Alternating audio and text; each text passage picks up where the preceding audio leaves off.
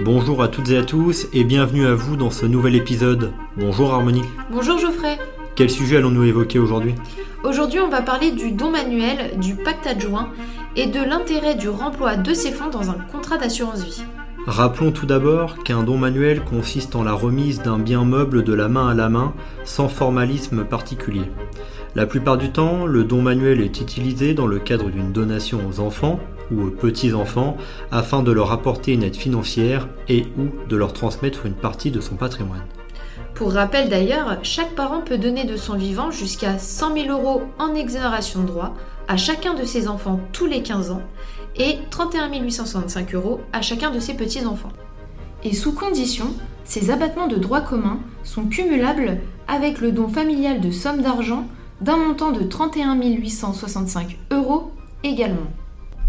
Le pacte adjoint, lui, permet d'identifier le nom du donateur, celui qui donne, et du donataire, celui qui reçoit, ainsi que ceux de ses éventuels représentants légaux, à savoir les parents ou le tuteur si l'enfant est mineur, et il va permettre de reconnaître la réalité du don et d'en préciser les éventuelles conditions.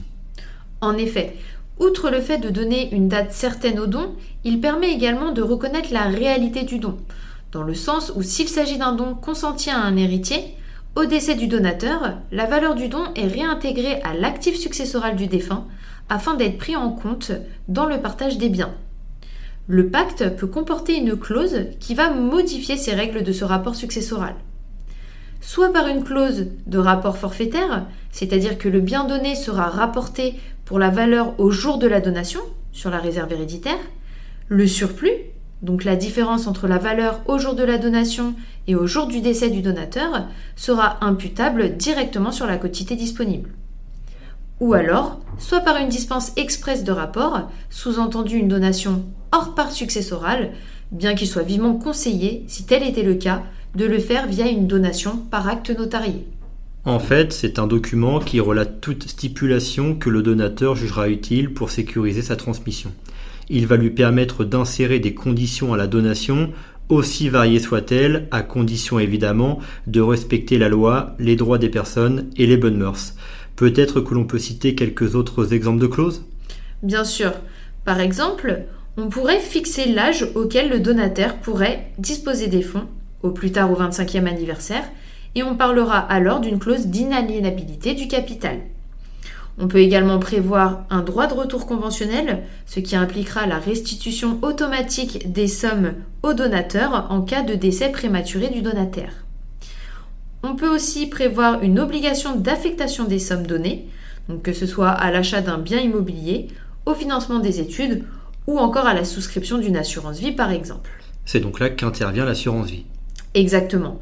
Lier don manuel et assurance vie est une formule généralement utilisée pour transmettre une somme d'argent à un enfant par exemple. L'idée étant d'utiliser les exonérations pour donner à ses proches en franchise d'impôt et de placer les fonds sur un contrat d'assurance vie ouvert à leur nom spécialement pour l'opération. Ainsi, la somme se valorise avec le temps jusqu'au moment où le donataire pourra en bénéficier. Par ailleurs, lorsqu'une donation est faite à un enfant mineur, ce sont les parents qui disposent de l'administration légale des fonds. Mais une clause de gestion peut être prévue dans le pacte adjoint associé à l'assurance vie, autorisant le donateur du contrat à en assurer la gestion, donc achat, vente de support par exemple, jusqu'à la majorité de l'enfant. Le donateur peut également mettre en place une clause dite de dérogation à l'administration légale, c'est-à-dire désigner une personne habilitée à gérer le contrat en cas de disparition du donateur avant la majorité de l'enfant, lorsqu'il n'est pas souhaité que la gestion soit assurée par les parents ou le tuteur légal. Notons tout de même que tout versement effectué ultérieurement sur le contrat d'assurance vie sera soumis aux conditions et clauses du pacte adjoint jusqu'à son échéance. Mais est-ce que tout le monde peut signer un pacte adjoint?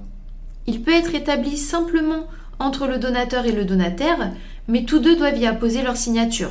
Donc en effet, si le donataire est mineur ou sous tutelle, il n'a pas la capacité de s'engager et ce sera alors les représentants légaux, parents ou tuteurs de l'enfant, qui signeront le pacte. Mais il n'y a pas de formalisme particulier? Non.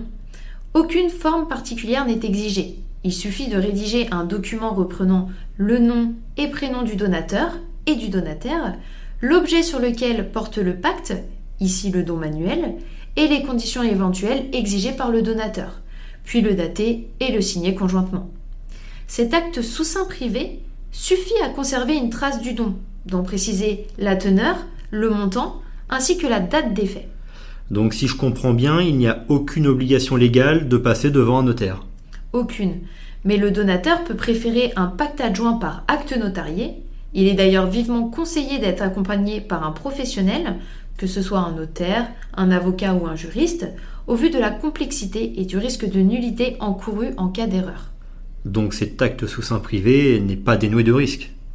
Effectivement, le pacte adjoint n'est pas translatif de propriété. Il ne constitue pas lui-même la libéralité. Et si tel était le cas, alors il tomberait sous le coup de la nullité édictée par l'article 931 du Code civil qui impose la rédaction d'un acte notarié pour les donations. Donc sur le plan rédactionnel, le pacte adjoint implique de grandes précautions. Oui, il peut même servir de preuve qu'un don manuel a été consenti, mais il reste plus prudent de l'enregistrer auprès des services fiscaux sur le formulaire de déclaration correspondant. Évidemment, prudence et mère de sûreté.